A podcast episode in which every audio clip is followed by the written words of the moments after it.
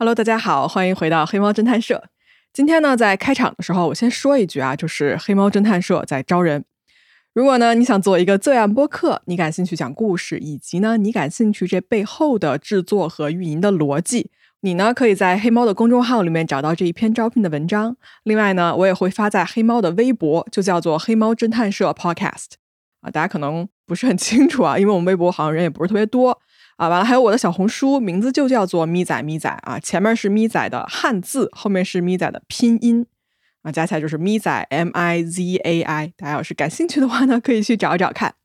好，这个报名的截止日期呢是二零二四年的一月十五号。我啊知道我们这节目很容易啊，在几年后被人重新听一次，所以呢，如果你啊听到这一集的日期已经超过了二零二四年的一月十五号，那你就不用去看了，直接听本期的案子就好。OK，那我们这一期讲一个什么故事呢？我们这一集啊讲一个看上去哪儿都有问题，但是呢看上去又哪儿都没有问题的案子。究竟真相如何？希望各位啊，在听这个案子的时候，也能够开动脑筋想一想，我们的所见、所听、所想，跟事实的真相究竟相差着多大的距离？这个凶杀案背后啊，真凶的身份、事实的真相，是否真的可以用调查分析的方式判断出来？如果不行，你会选择相信哪一个故事的版本呢？来，我们开始。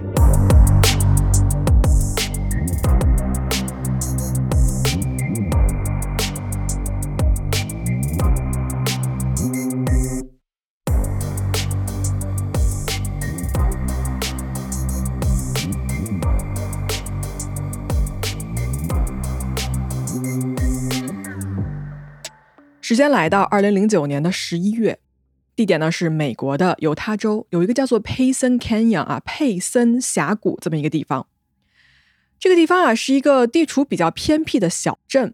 首先，这个自然风光是非常优美的哈，它是一个旅游啊徒步的一个圣地。这个小镇啊，因为人少，所以呢大家就是谁都认识谁，就等于邻里之间的关系啊很密切啊，互相照看，所以。该地方的犯罪率，比如说入室盗窃或者是这种袭击比较恶劣的案件呢，是很少见的。但是大家听多了之后呢，也知道我在这要说什么了。这份宁静啊，即将被打破。在这个小镇上住着一个人，他的名字叫做 K. Mortensen。K 是一九三九年七月六号出生在犹他州的一个人。那零九年这一年呢，K 已经七十多岁了。K 呢当了一辈子的教授，他在当地啊一个叫做 Brigham Young University 的大学呢教授这个机械工程学有三十多年的时间了哈。在那之前呢，他在犹他大学是获得了一个冶金学的博士学位。K 有三个孩子，三个孩子呢跟他关系都不错。那么你要看他的婚姻经历啊，他结过两次婚，目前呢第三任的妻子啊啊那就是第三次婚姻吧。他现在的这个妻子呢叫做 Della。在零九年这一年呢，Della 还有 K 啊，就他们都退休了。我要说一下啊，就是 K 这个人很有钱，当然了，他的钱啊不是当教授的这个工资赚到的，他是怎么赚的呢？他曾经啊炒黄金，然后又很会炒黄金，所以他赚了上千万美金。并且呢，他把这些赚得的钱呢，都存到了信托基金里面，这样子呢，就能保证啊，他在去世之后，家里所有的孩子以及他的妻子呢，都有一个不错的生活的保证。好，我不知道大家身边有没有这样的朋友啊，就是那种时时刻刻都觉得地球马上就要毁灭的人。这种人呢，他们会做好一切的准备，让自己在这个世界末日的情况下可以生存下来。而我们今天这个 K 啊，他就是这么一个人。他觉得这个世界上即将发生一场核战争，所以呢，他在他们家的每个房间啊都备有枪支。他这人拥有很多很多把枪，应该是几十把，包括呢，在他家的车库啊还是什么地方，K 他建造了一个混凝土的掩体，这个掩体里面存储了足够的食物、水、武器，以备世界末日来临时候的不时之需。我们说一说他这人的性格啊，他这个人吧，出了名的固执啊，脾气很暴躁，喜欢跟人起冲突，就是那种很典型的一个倔老头，很能跟人较劲。他呢，平时是一个空手道的黑带啊，所以他对这个自我防备这件事情啊是非常在行的，并且呢，他也十分的保护自己的家人。所以呢，如果你跟 K 这种人生活在一起的时候啊，那至少说世界末日来的时候，你是完全不用担心的。而且呢，如果你平日在你的自己家里面遭到袭击的时候，你是完全可以倚仗这个人的。毕竟你想啊，你的家里每个房间都有好几把枪，那这个掏枪的速度，谁又比得过呢？虽然我们暂且不说，在如此一个安静、犯罪率非常低的小镇上，这样子是不是真的有一点草木皆兵了哈，防卫过当了？但是呢，我能理解世界上是有这样的人存在的，就是他会时时刻刻对将来有可能的风险采取一个百分之百，甚至是百分之两百的一个防卫和未雨绸缪的一个态度。而就是在如此严防死守的情况下，奇怪的事情发生了。二零零九年的十一月十六号，K 的妻子 Della，她这一天呢是出门去照看她的孙女儿，所以呢，她留下了丈夫一个人在家。当天晚上啊，Della 她的手机突然就响了，是邻居打过来的一个电话。邻居说：“你现在啊需要马上回家，发生了可怕的事情。”Della 接到电话的第一个反应是说：“哎。”难不成我老公又在外面搞什么事情了吗？因为 K 刚才也说了嘛，是一个脾气非常固执，然后就是作风非常硬汉的一个人。他曾经啊，因为跟邻居有纠纷，呃，在吵架的时候啊，就邻居把他们家一只大狗拉了出来，结果 K 端着枪出去就把人家的狗给射杀了。这个事情听起来确实非常的恶劣。但是呢，其实可以证明说，K 就是一个脾气很火爆，然后很喜欢跟人起冲突的人。所以他的妻子 Della 在接到电话后，第一反应觉得是他在惹事儿，这种反应是可以理解的。好，妻子呢立刻赶回家。回家之后啊，他发现自己之前的想法完完全全就是错误的。他家的房子现在被警察围的里三层外三层，这是一个犯罪现场，而被害者。是她的丈夫，K。那么发生什么事儿了呢？是这样，警方接到了报警，他们在赶到现场的时候啊，发现 K 死在了自家的浴缸里面。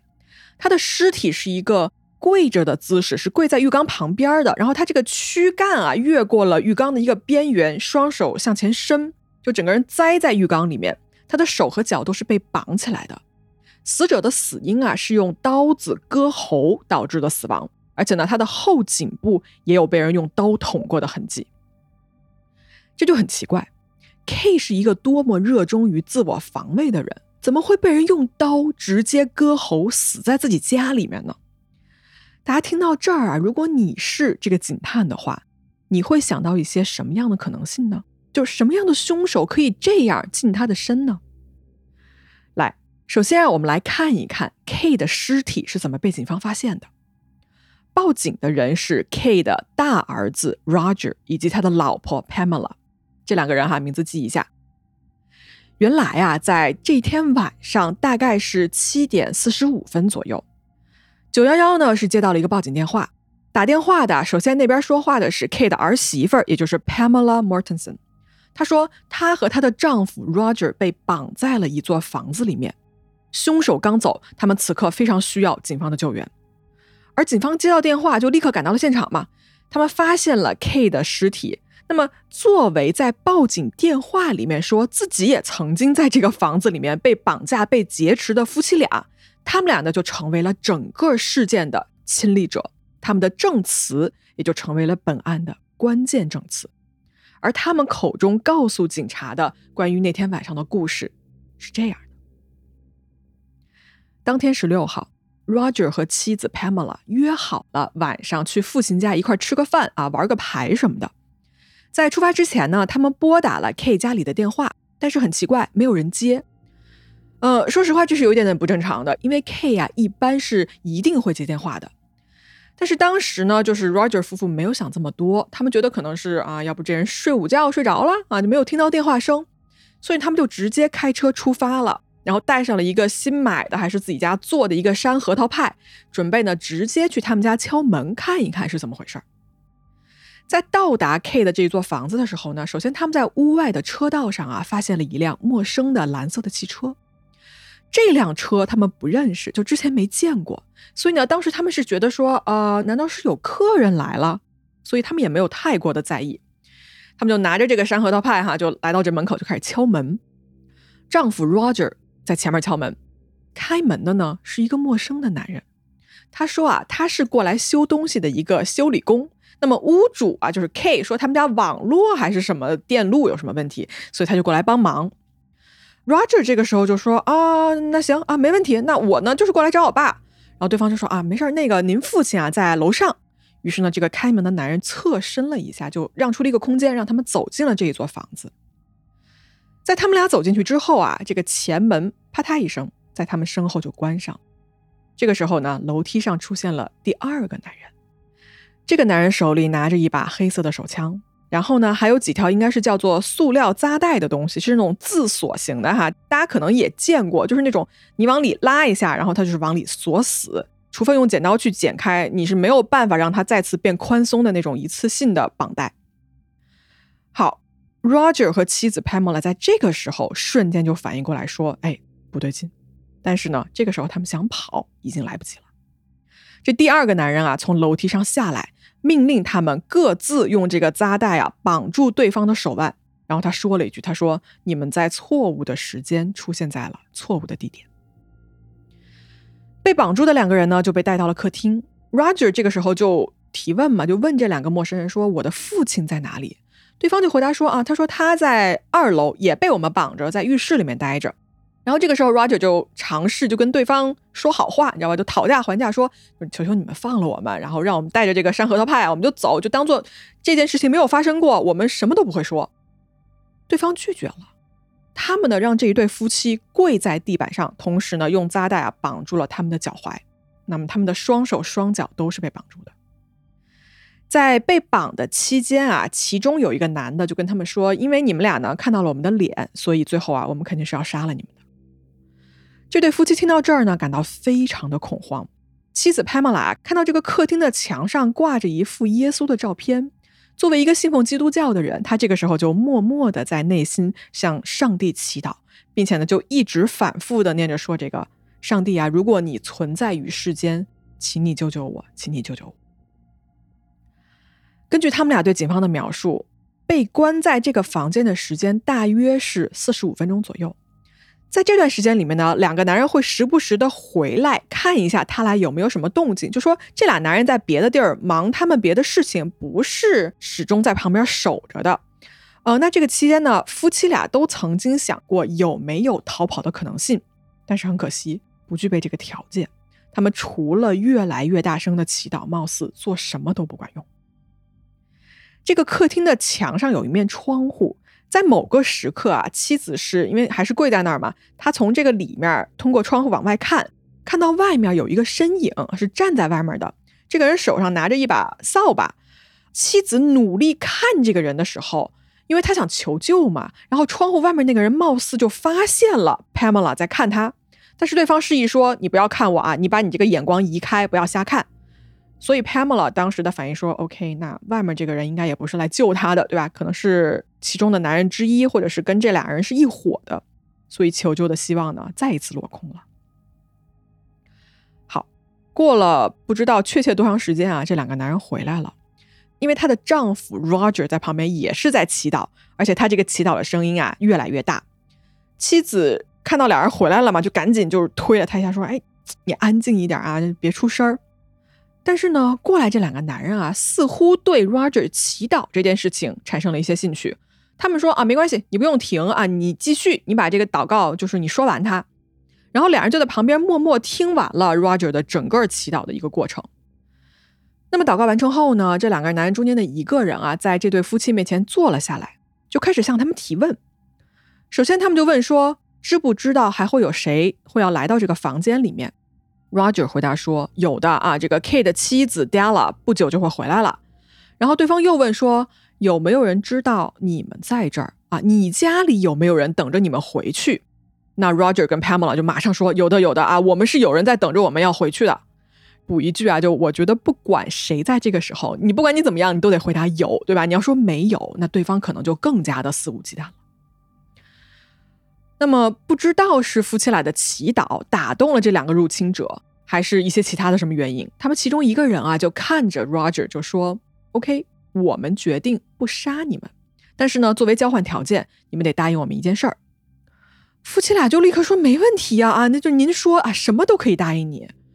这俩男人就说，既然你们今天想活着出去，那好，警察肯定会找到你们的。那警察找你们的时候，你们得告诉警察一个完全虚构的故事，你们不能把我们给供出来。在这个虚构的故事里面啊，他们要求 Roger 夫妇就说有三个戴着滑雪面罩的黑人闯进了 K 的家里面，但其实这两个男的是白人嘛。然后呢，他们命令 Roger 说：“你们俩对于我们所有的体貌特征一律不许以真实的情况作答。”那么在交代了这一切之后，为了保证 Roger 和 Pamela 不会食言，他们拿走了 Roger 的驾照。大家知道，就国外的驾照就是一般会有一个家庭的住址嘛。然后他们就警告 Roger 说：“你要是敢告诉警察真相，我们就顺着你们家的地址一定会回来找你们，然后我们要杀了你们。”交代完这一切之后呢，这两个人啊就走出了房子的前门，并且呢发动了那一辆停在车道上的蓝色汽车，逃离了现场。Roger 和妻子等了大约四十多分钟，才确认自己安全了，并且呢，他们想办法解开了自己的手腕上和脚腕上的这个塑料扎带。这个时候，Pamela 就拿起了电话，拨打了九幺幺报警。电话接通之后啊，接线员在这边问说：“哎，这个入侵者对吧？容貌特征啊什么的时候，因为我在美国也打过九幺幺，他一定会问你说对方是一个穿什么衣服，然后多高，男性、女性，什么样的人种。” Pamela 这边啊就开始犹豫，因为他刚刚受到凶手的一个威胁，对方有他们家地址，所以他此刻呢是不敢说出真相的。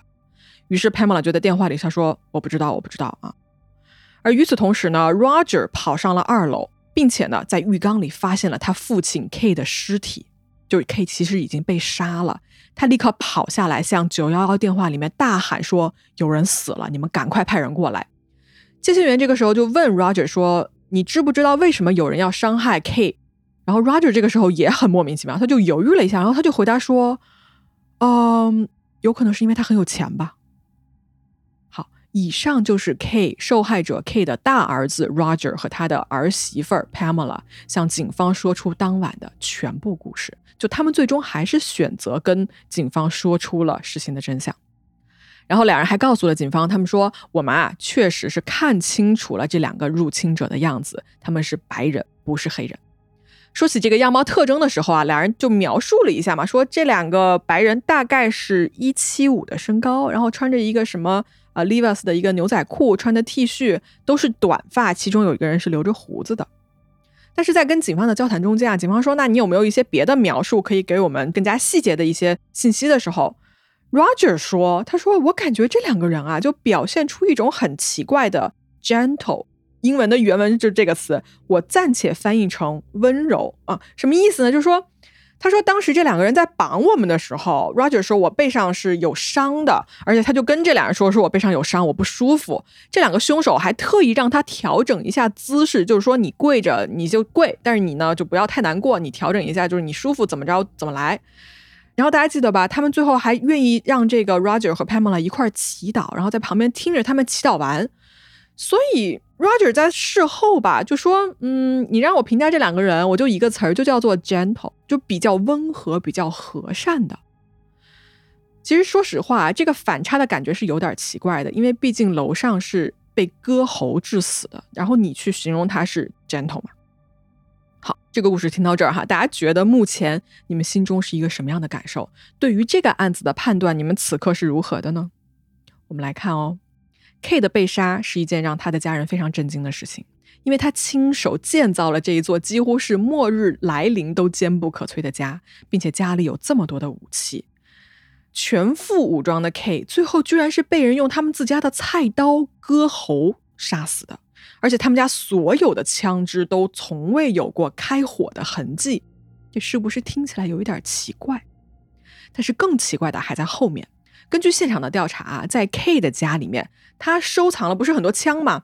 这些枪他是放在了那个地下掩体里面的，这些枪都不见了，貌似是被凶手全部拿走了。好，财物消失，所以这是一个盗窃案吗？等一下，K 呀，他同时还收集了很多名贵的古董枪支，这些枪非常值钱。另外呢，他还有一些黄金和白银这种硬通货，是他当时为了什么末日来了之后，在无政府状态下，又或是什么灾难之后的经济衰退时期，他用来保护自己的一个财富保值的。但是这些大量的金币和银币全都留在了家中，这些所有的古董枪支和这些财物，在 K 的卧室的一个保险箱里面好好的放着，都没有被凶手拿走。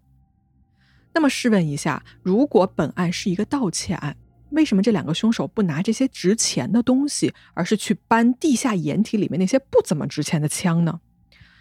话又说回来，你要那么多枪做什么呢？每一支枪都是有登记的啊，这么难出手的东西，你直接去偷黄金不是更好吗？K 的被杀的方式、凶手的动机、现场被偷的财物。这些细节加起来呀，让这个案子变得扑朔迷离。凶手到底是图什么？又是怎么行凶杀害掉受害者的呢？这个时候啊，大儿子 Roger 再一次出来了。他呢向警方指认了一个人，他提供说：“哎，有没有可能是一个叫做 Michael 的人做的？嗯，这个人呢之前是 K 的学生，因为 K 以前是教授嘛。他说这个 Michael 啊欠过 K 的钱。”那么作为抵押呢，他曾经把他自己的一些枪支放在了 K 的家里面，而这些枪啊，貌似就正好是失窃的那一批枪。你们说有没有可能是这个人干的？好，警方呢就速速的找到了这个叫做 Michael 的人，但是呢，经过一番审问啊，就发现说，哎，这人是欠他钱没错，但是呢，在案发当天，Michael 这个人啊，有着非常确凿的不在场的证据，所以呢，基本上啊，他本人参与抢劫和杀人的可能性是不大的。那么还有谁呢？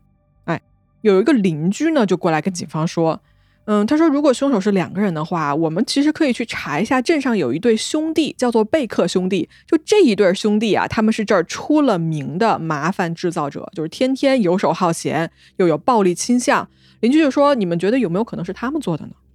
警方确实也去调查了，但是这两兄弟呢，在案发的当天也有很充足的不在场证明。OK，那也不是他们。还有谁呢？有没有别的这个嫌疑人呢？在调查过程中间啊，有一个女人给警方打来电话，她说：“哦，这个案子哦，我建议你们查一下我男朋友。”警方说：“那你为什么这么说呢？”女人说：“在 K 被杀的那一天，她说我男朋友回到家，然后拿起一把什么牛排刀，就开始反复擦拭，说我要去杀一个人，然后他就出去了。”警方跟着这一条线索追查下去的时候，发现说啊，这个男的其实当天晚上也没有去到 K 的家里面，更没有去那儿杀人，所以这条线索对破获本案也是没有任何实质性进展的一个帮助的。那么究竟是谁干的呢？警方在通过一系列对证人证词以及犯罪现场的证据的分析之后啊，开始觉得这个疑团重重的案件里面总有一些对不上的地方。警方在想说，如果。如果凶手其实一直就在我们眼皮子底下呢？什么意思哈？就是说，如果 Roger 和 Pamela 其实不是本案的受害者，他们是凶手本人呢？我们来看啊，警方怀疑的这个点是有他们的理由的。来，我给大家列一下。首先啊，就是 Pam 他那个支支吾吾的那个报警电话。虽然他当时给出了一个解释，是说凶手让他说一个假故事，所以他才一时不知道该说一些什么。但是如果没有那个凶手呢？如果凶手就是他自己呢？那打电话的这个支支吾吾，可能是他本来的一个反应呢？这种可能性有没有？有的。因为毕竟刚杀完人，编故事还没有编完，当下包括这个人的心理素质等等等等啊，都会影响到这个人说话的流畅度，以及有一个前言不搭后语的情况发生。第二，这个凶杀现场贵重的东西没有丢，不贵的东西没了，这像是什么呢？这像是有人在策划一起盗窃案，但是其实呢，本意并不在于此。凶手啊，想让这个案子看上去是为了财，但是其实呢，他们就是想杀人。凶手在试图掩盖他的真正动机。那你要问了，他为什么这么做？那很有可能是暴露动机就会暴露凶手的身份嘛。好，第三，K 这个人满屋子的武器一点儿都没用上，最后却被人用这个刀啊近身割喉死亡。我们来反推一下啊，如果凶手是一个外人，K 应该很早就拿起了武器来自我防卫。那么 K 既然能如此卸下防备、放松警惕，就说明一点：这个凶手肯定是他熟悉的人，甚至是关系比较不错、比较亲密的人。那么作为儿子和儿媳的 Roger 和 Pamela 完美的符合这个设定。第四啊，在这个 Pamela 的证词里面，大家记得吧？他说他在客厅被绑的时候，曾经看到窗户外面有一个人拿着这个扫把在那儿扫雪嘛。问题来了，就这一扇窗户的外面啊，就是案发当天他们查过是没有被扫过雪的痕迹的。这座房子的北侧有一扇窗户，外面的雪的确是被扫过，但是这个窗户是不可能在客厅被看到的。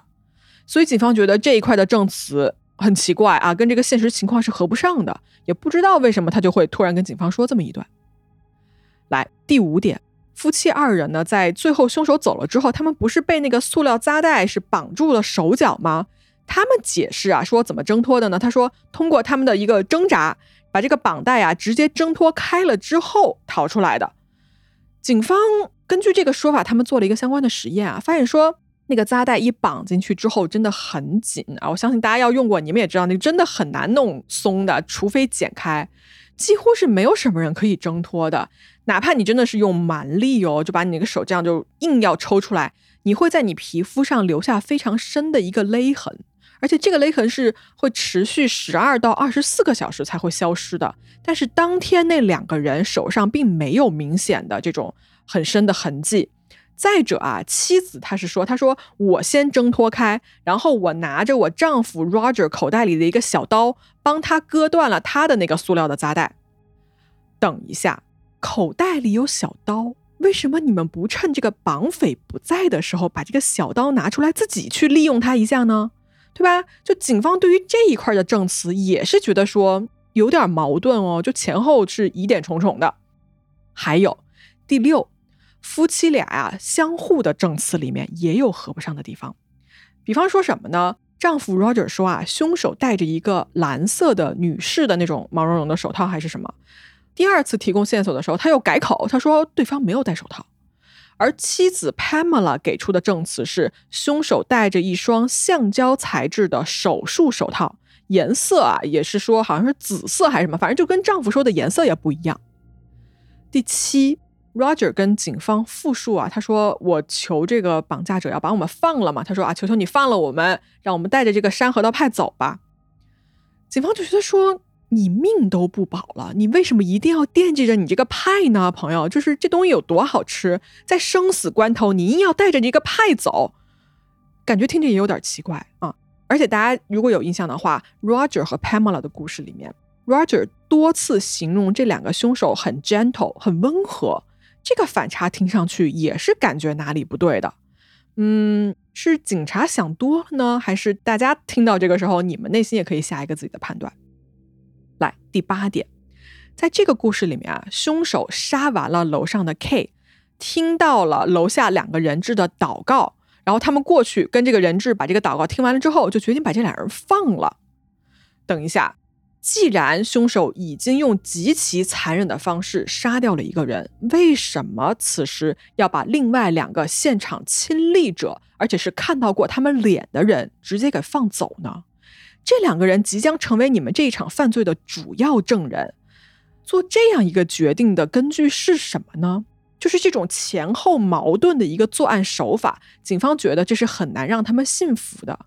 所以警方说啊，在犯罪的逻辑上来说，这个逻辑链也是有问题的。还有第九条啊，第九，在案发后啊，这个 Roger 和 Pamela 两个人的沟通也看着有些怪怪的。他们曾经呢被警方带进不同的警车里面的时候呢，有一个细心的警察看到啊，坐在这边的警车里面的 Roger 对着另外一辆车里的妻子 Pamela 就比了一个大拇哥啊，比了一个大拇指，然后咧嘴一笑。但是呢，当他意识到有警察在盯着他的时候，他立刻这个笑容啊就消失了，然后老老实实的坐了回来。以上九点是我在看这个案子的卷宗相关资料的时候，警方提出的诸多疑点中间比较明显的几个。不知道各位你们听到这儿心中是一个什么样的印象？你们觉得 Pamela 和 Roger 的故事可信吗？凶手是不是其实就是他们两个，而其他的一切都是他们编出来的一个骗局呢？考虑到以上所有的事情，警方将调查的重点转移到了这一对夫妇的身上。他们开始着手调查 Roger 这个人的背景。在警方查询他们这个系统资料的时候，发现啊，Roger 有犯罪记录。首先，Roger 的童年呢，似乎是受到过一些啊身体还是精神上的虐待的，所以在成年了之后啊，他曾经有一段时间对大麻和可卡因是上瘾的。一九九六年的时候，有这么一件事儿，是一辆载满了童子军的大巴经过了一个峡谷的岔路。这个时候呢，就是他们车辆在行驶的过程中间啊，旁边有一辆这种皮卡车呢，也是正在行驶。这辆车的司机就是 Roger，他开着开着车，突然就挥舞着手枪，看上去像是要对这个装满了小孩的一个大巴车要开枪。那么司机呢，非常沉着冷静啊，立刻驶离了这个路段，然后向警方报告了这件事情。警方上路，将 Roger 在路上进行了一个逮捕，在他车上呢，发现了一把手枪、一些大麻，以及一些偷来的公路上的一些公共的装置，大约是价值四千美金左右。那么这一次的事件啊，让 Roger 被指控持有毒品罪和严重伤害罪。Roger 表示不抗辩啊，于是呢，他就最终是获得了一个缓刑，他的罪名也因此减轻了一些。但是，好像这件事情的第二年哦，他又一次因为偷窃被捕了。再往前查，你看，Roger 他结过三次婚，他的前妻曾经向警方报告说，这个人是有暴力倾向的，并且呢，向法院申请了一个禁止令。但是 Roger 跟法院说，他说这些事儿都是假的啊，我没有暴力倾向，我不承认。在禁止令生效期间啊，Roger 因为给前妻打电话，违反了禁令。最后呢，被法院勒令参加一个愤怒管理的一个课程，而这场婚姻呢，也以离婚收场。这还不止哦，在这个案子发生了之后，就 K 被杀之后，Roger 曾经去到过他父亲存放了一个保险箱的银行。K 在这个地方啊，存了大约八十万美金的黄金和白银。那 Roger 想进去，但是被银行拒绝了。他的这个行为，同时也让警方就很皱眉嘛？为什么你这么着急要去银行看这笔钱？难不成这是你犯罪的动机？哎，顺着这条线往下查，警方发现说，Roger 和妻子在家中有很多封催款的信，上面显示说呢，这一对夫妇啊，似乎有一些外债的情况，就陷入了一个财务的困境。那么有没有可能啊，就是因为还不起钱，Roger 开始打起了他这个有钱的老父亲的主意呢？在这样的情况下，警方对 Roger 家进行了一次搜索。那他们在他家这个暖炉的地板下面发现了一个隐藏的格子，这个格子里面啊放着一把 AK 四十七的步枪、一把霰弹枪以及呢几千发子弹。各位别忘了啊，Roger 是一个之前有过重罪记录的人。就是他以任何理由持有枪支都是违法的，他不允许持有枪支。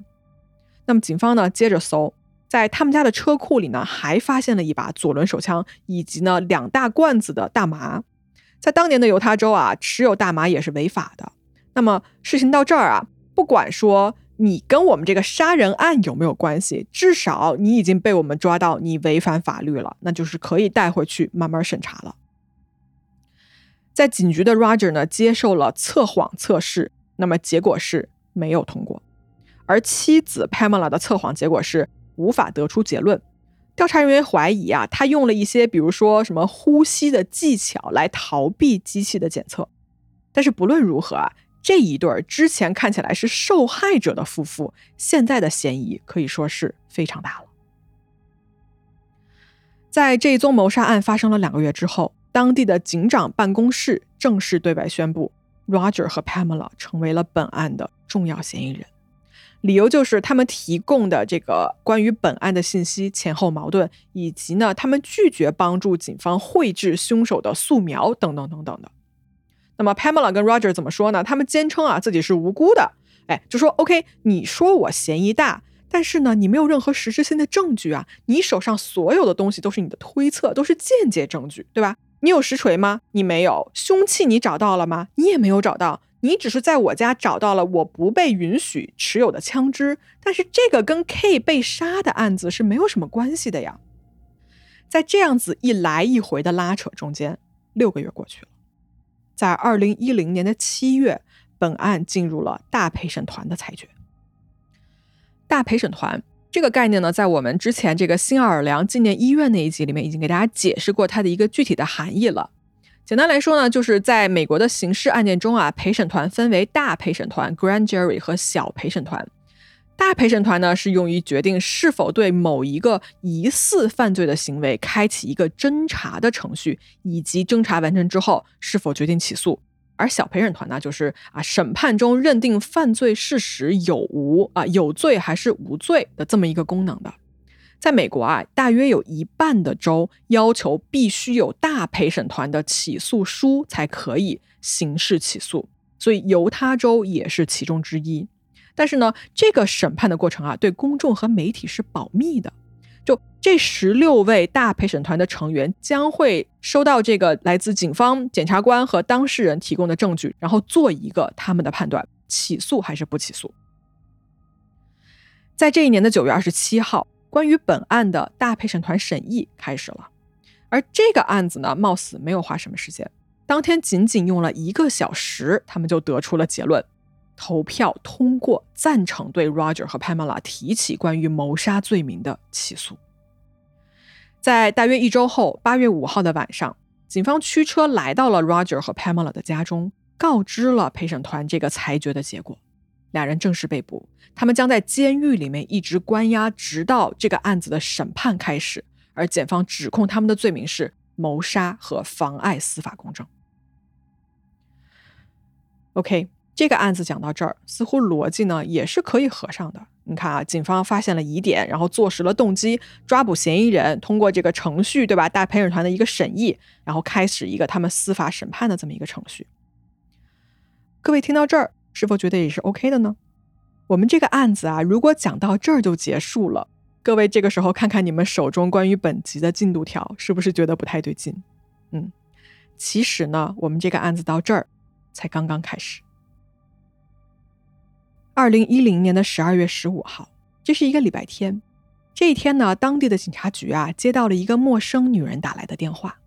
这个电话里面啊，女人哭着说：“她说我知道一件事情的真相，而我决定今天要把这个真相说出来。”这个女人叫做 Rachel Bingham，她即将要告诉警方一个惊天的秘密。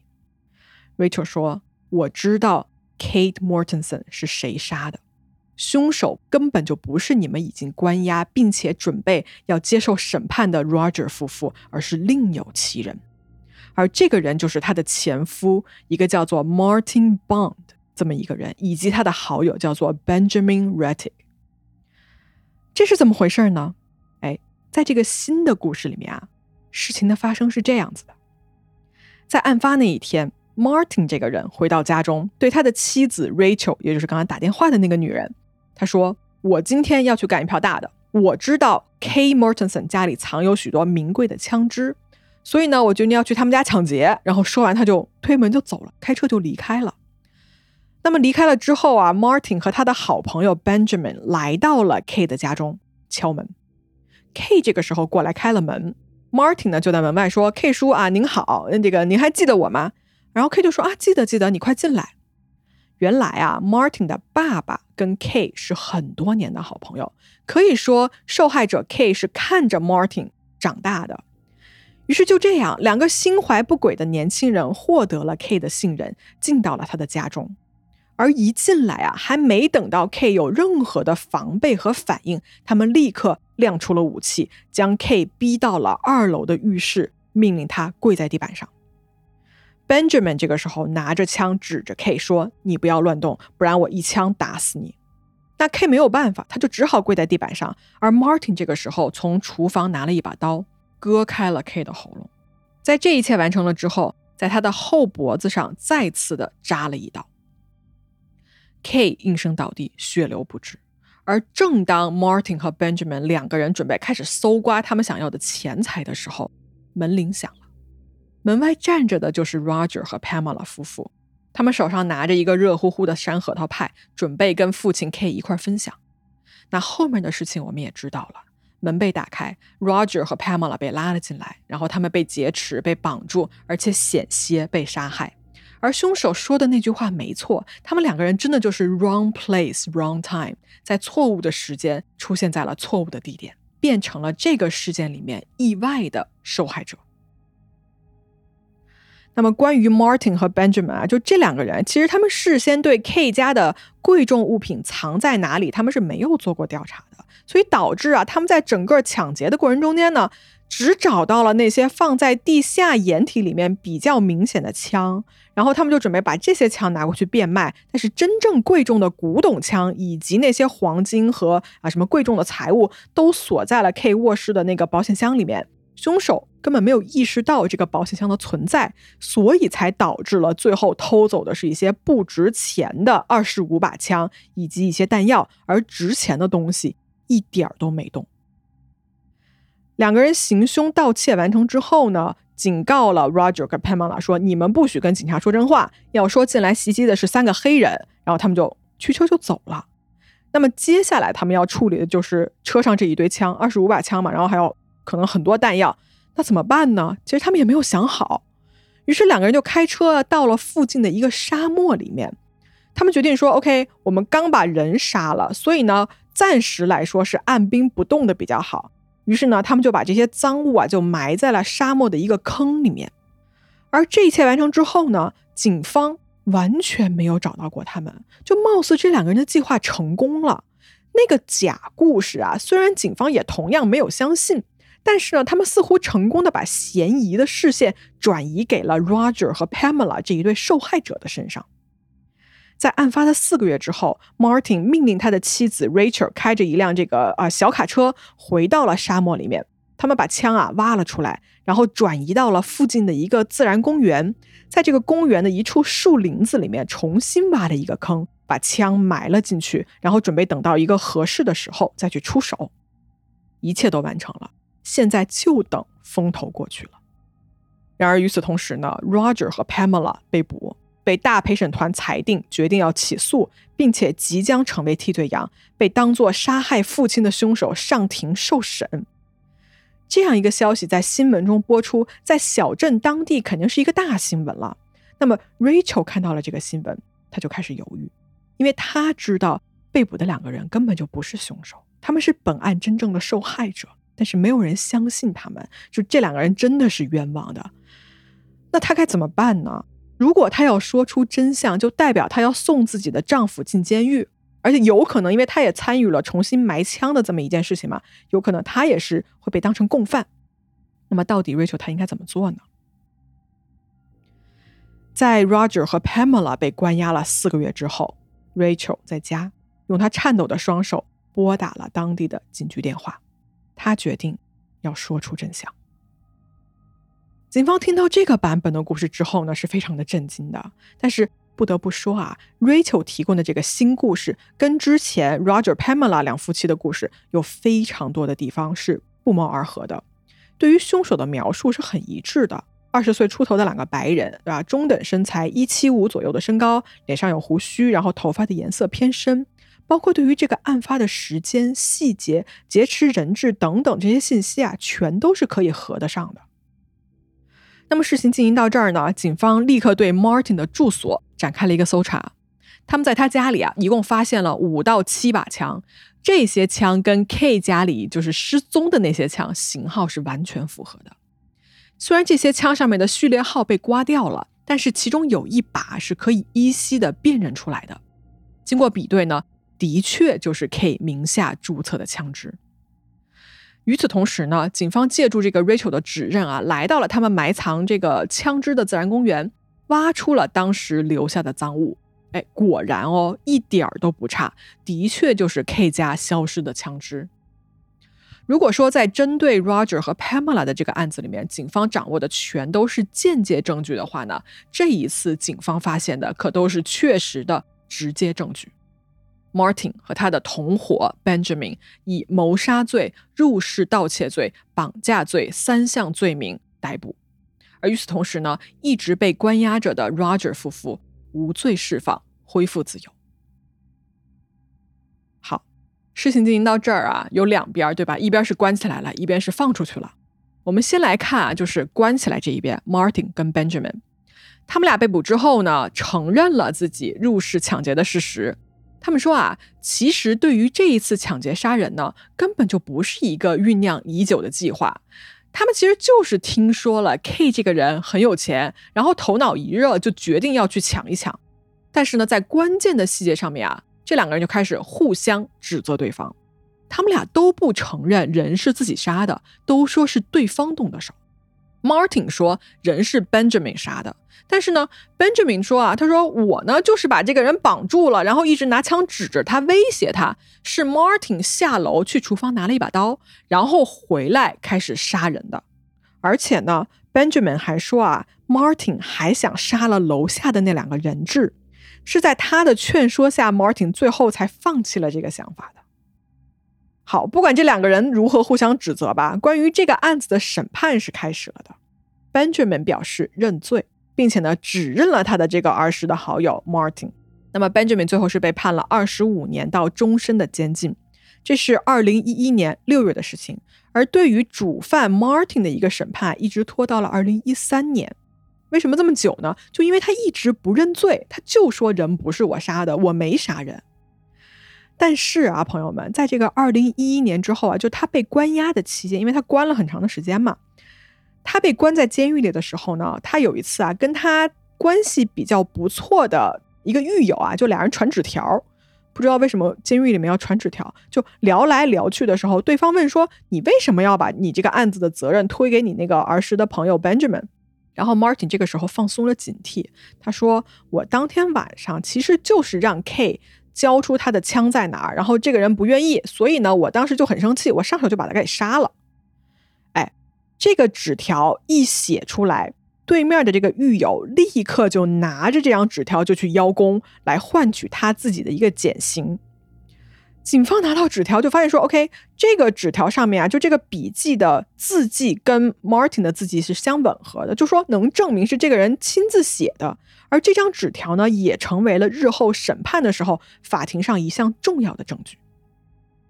那么，在二零一三年的时候啊，对于 Martin 的审判当中，他的前妻 Rachel 出庭指证，他的儿时伙伴 Benjamin 也出来指认他，包括他自己承认的这张纸条，以及呢一系列其他的直接证据啊，比如说在他们家找出的枪支啊等等的。最后，Martin 被陪审团判定谋杀罪、入室盗窃罪、抢劫罪和绑架罪成立，他呢被判处了终身监禁，不得假释。真凶是抓到了，并且这个案子最终得到了正义的审判。我们来回过头啊，看一看那一对被错抓的夫妻，也就是这个案件中间真正的受害者之一，Roger 和 Pamela 夫妇。警方之前怀疑他们的那么多条，大家记得吧？九条。当时我不知道你们听着的时候是不是觉得还颇有一些道理。来，这个案子在尘埃落定之后哦。那些警方当年觉得疑点重重的细节，其实都有着它合理的解释。我就不一条一条给大家对了，我就大概说几个。比如说，Roger 的证词有一个前后不一致的问题啊。对于手套的颜色以及戴没戴手套这个证词，他是有过一个更改的过程的。包括他在事后情绪上也表现出过一些那种并不紧张，然后跟他妻子的交流也有一些让警方觉得很奇怪的地方。这是为什么呢？因为在前几年啊，Roger 这个人他经历过一场事故，就他曾经把车开下了悬崖。在那一场事故中呢，他的前额叶是受到了一个重创的，所以在事故发生之后，他没法再工作，只能依靠领取残疾津贴来生活，并且他的性格也发生了很大的变化。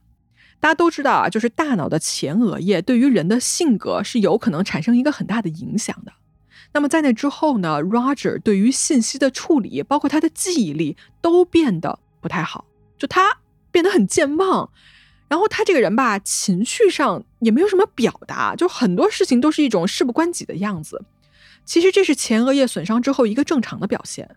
那么将手套的颜色回忆错误，前后表达不一致，有可能是因为他的生理缺陷导致的这么一个结果。好。还有一条，就警方逮捕他们的时候，曾经对公众宣布说，这夫妻俩拒绝不给他们提供凶手的一个素描，对吧？这是怎么一回事呢？原来啊，Roger 夫妇曾经跟律师一块儿去了当地的治安部门，提供他们的 DNA。在当天呢，调查人员是约了素描师过来画画的。正好因为那一天啊，Roger 他们这个律师接下来有事儿要去上庭，所以他没有办法留下来跟他们的当事人一起参加这个事情。所以律师当时是提出来说，我们能不能再约一个时间？我不是很想让我的两位当事人单独在没有律师的情况下去跟你们接触。警方说那行吧，啊，但是从那之后呢，就没有再联系过这件事儿了。不知道为什么，最后就在警方嘴里就变成了说，Roger 和 Pamela 不愿意提供犯罪现场一个凶手的素描肖像。然后当时警方还找到了一些关于 Roger 夫妇欠款的一个催款信，大家记得吧？这个作为他们犯罪动机是图财的这么一个佐证。但其实呢，这些信啊都是对同一笔欠款的一个催缴，而且呢，这一笔欠款大概也就是一个几千美金左右。夫妻俩其实没有大量的欠外债，那么在这看来啊，这个所谓的间接证据也是非常的不充足的。如果以上这些都还没有什么啊，在本案中有一个最离谱的事情，就是在这个案件调查的初期，曾经有过一个女人来找过警方，说啊，她说我在睡梦中见到了整个案子的谋杀经过。这个女人声称说，这是一个非常生动的梦。她梦到有一个男人在浴室中间杀掉了 K 这个人，然后旁边还有一个女人站着。警方呢，于是就拿来了这个 Roger 和 Pamela 的照片，让这个过来报警的人来指认。这个女人啊，一下就指认出来了 Roger 和 Pamela，说：“对对对，这两个人哦，就照片上这两个人就是我梦中的那两个人。”但是啊，朋友们。这个女人在说完这一切之后，跟警方承认说：“我当时是在吸食了冰毒的情况下做的这个梦。”这件事情在我们这儿听来是一个多么离谱的指控！一个吸了毒的人做了一个梦，你让他根据这个梦来指认嫌疑人，这是认真的吗？结果警方居然还把这一个证词当做了一个重要的线索，并且呢，进一步加重了他们早期对 Roger 和 Pamela 夫妇的怀疑。好，说回来啊，Roger 跟 Pamela 在被无辜的关押了四个月，并且呢险些摊上牢狱之灾之后，好在也是重获自由了吧？啊，就这两个人都表示说如释重负。他们说啊，当时我们一直在说我们是无辜的，但是没有人愿意相信我们啊。警方在查不出任何线索的情况下，将目光聚焦在了最容易解决这件事情的途径上。所以他们去冤枉了一个好人，让本来就已经经历了被绑架、被劫持的创伤，以及失去亲人创伤的两个受害者，在案件之外受到了更多的伤害。而警方哦，在发现抓错了人之后，曾经有过一个表达，让人听起来非常的生气。他们是这么说的：“他说，如果不是我们最开始抓错了人，真正的凶手最后也不会被告密、被供出来呀。”哎，这个逻辑我真的服，就是抓错人和真凶被抓到这两件事情之间是没有这样子的因果关系的。你不能冲着真凶会被人告密供出来，就去抓无辜的人去关押，对吧？因为我们现在都知道，如果没有那个良心发现的决定报警的 Rachel，这个案子啊，很可能最后真正的真凶就是逍遥法外了。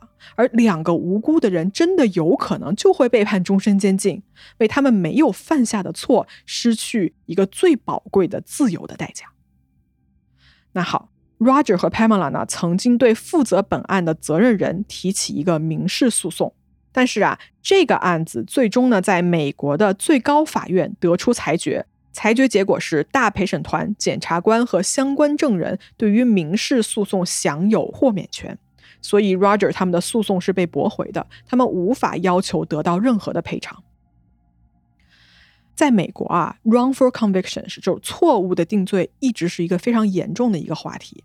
根据这个 Equal Justice Initiative 的这么一个统计啊，自从1989年以来，被错判最后被无罪释放的人有3175个人，其中有十分之一呢是通过 DNA 的这些新技术让自己洗清了罪名的。而这些人呢，加起来在牢里面蹲了的时间有两万七千五百年，这些年数啊，都是不应该被剥夺走的自由的时间。有的人真的就是在牢里被关了一辈子，最后才洗清了一个冤屈。而在美国呢，有着大批的律师和公益机构一直致力于为不公正的审判伸张正义。有一个组织叫做 The Innocent Project。我一直也有 follow 很多他们相关的案例，在他们的这个网站里面，大家要是感兴趣的话，可以看一看，有很多非常动人的故事。那好，就拿我们今天这个案子来说啊，在我最开始给各位讲述警方的种种怀疑的时候，我不知道耳机那一端的你是否曾经内心也动摇过呢？你们是否觉得 Roger 和 Pamela 在那个时候看起来确实有一些可疑呢？而种种我们主观的认知啊，有时候其实并不是一个事情的真相。而法庭呢，从来不是一个真相可以再现的地方，法庭是一个讲求证据的地方。那么，如果证据链被人为主观意识影响，一个看起来有很大可能性、很大倾向的事情展现在众人面前的时候，有谁还会愿意跳出来说一句：“等一下，万一我们错怪好人了呢？”我今天选这个案子啊，其实就是想讲一件事情。真相究竟存在于哪里？可以说，Roger 和 Pamela 是幸运的，最后 Rachel 的出现挽救了他们的命运。但是在我们的日常生活里面，是否也有过一些看上去是这样，大家也都说是这样，但其实它不是这样的事物呢？我们的判断是否可以在不受这么多影响的情况下，试图去用着极其坚定的理智和辩证的思考，再试着多想想呢？好了，今天的案子啊，就给大家讲到这儿。这个冬天呢，尤其的寒冷。我大概数了一下，这一集啊，应该是黑猫在二零二三年的最后一期节目了。这一年呢，真的过去了，也终于过去了。我们在二零二四年再见吧。希望冬天的阳光能打在你的脸上，温暖能留在你心里。大家冬天快乐，我们明年见哦，拜拜。